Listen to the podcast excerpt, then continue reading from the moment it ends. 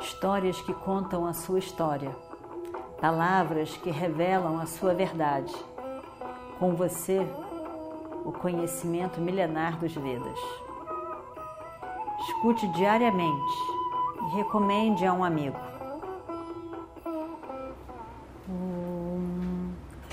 Vakratunda Mahakaya Surya Koti Samaprabha Nirvignam Kurume Deva Sarvakaryeshu Sarvada Continuando então a nossa história do Mahabharata, estou muito satisfeito com as suas orações e estou também muito satisfeito em ver que a sua preocupação é em ajudar as pessoas, ajudar os outros. E você fez a sua disciplina muito bem, fiquei muito satisfeito e eu vou lhe dar meios para ter comida durante esses 12 anos. Eu vou dar para você um pote de cobre. Com esse pote de cobre, você leva. E esse pote de cobre sempre estará pleno. A comida que Draupadi cozinhar ali ele vai sempre se reencher o pote até que a última pessoa coma, até que Draupadi ela mesma coma.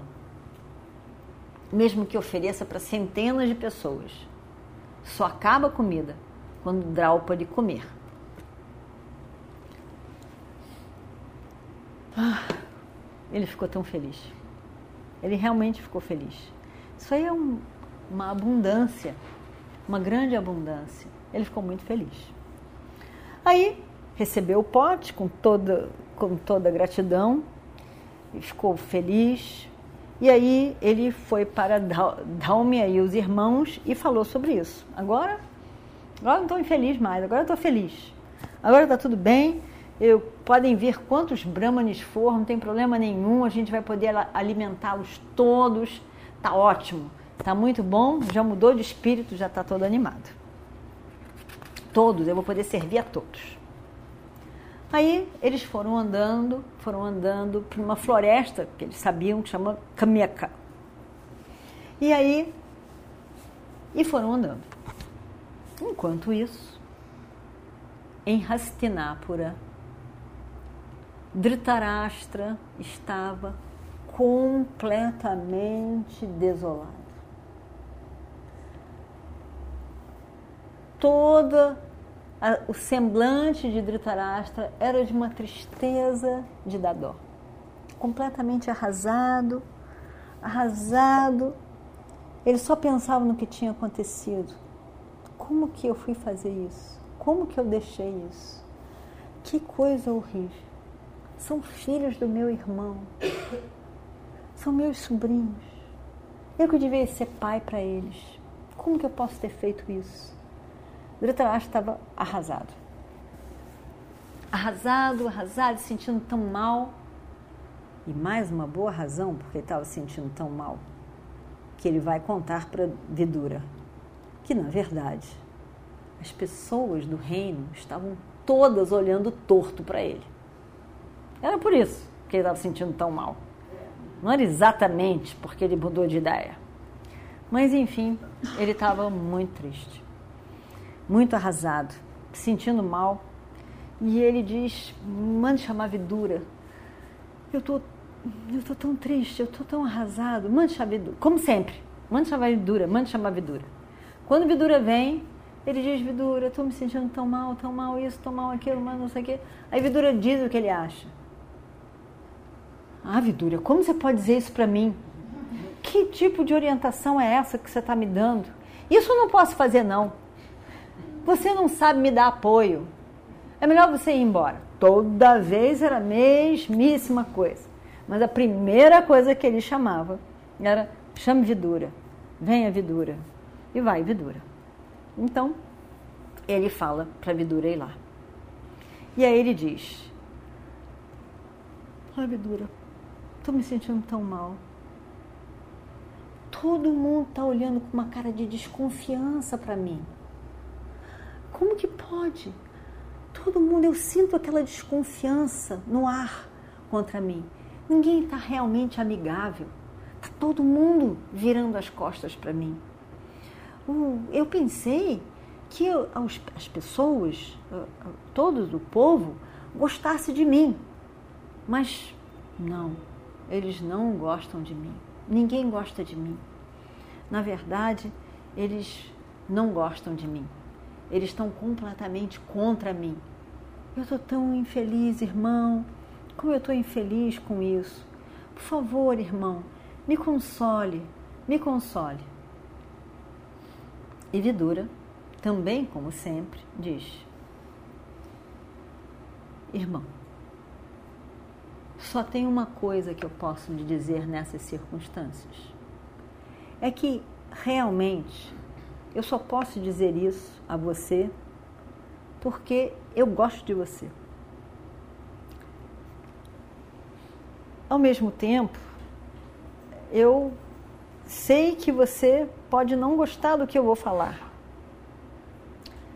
mas é, se você realmente está arrependido de tudo o que você fez, se esse é o seu sentimento, se você olha, analisa e vê que você fez errado, eu posso sugerir só uma coisa.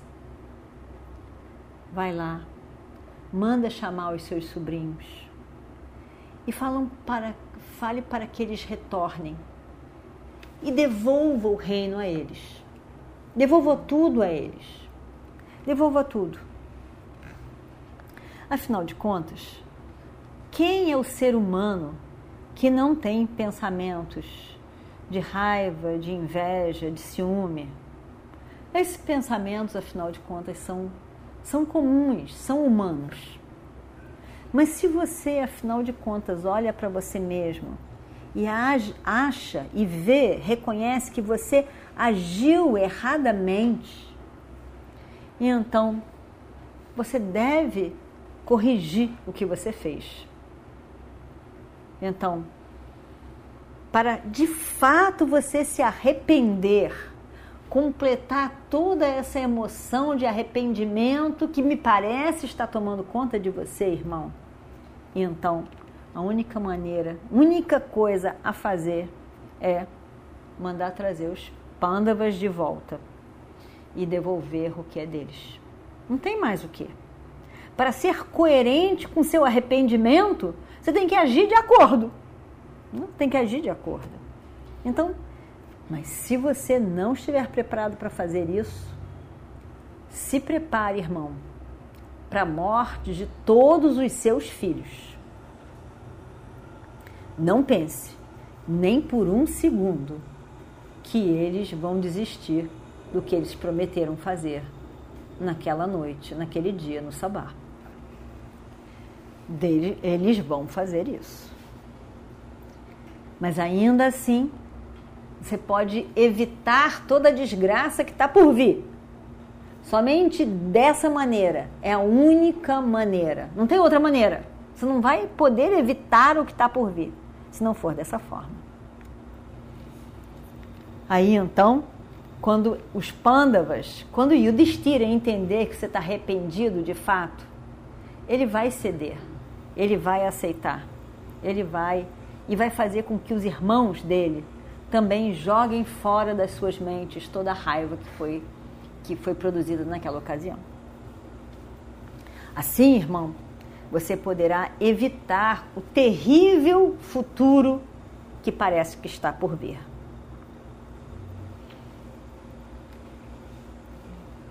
Aí então, Dhritarashtra fica mais infeliz.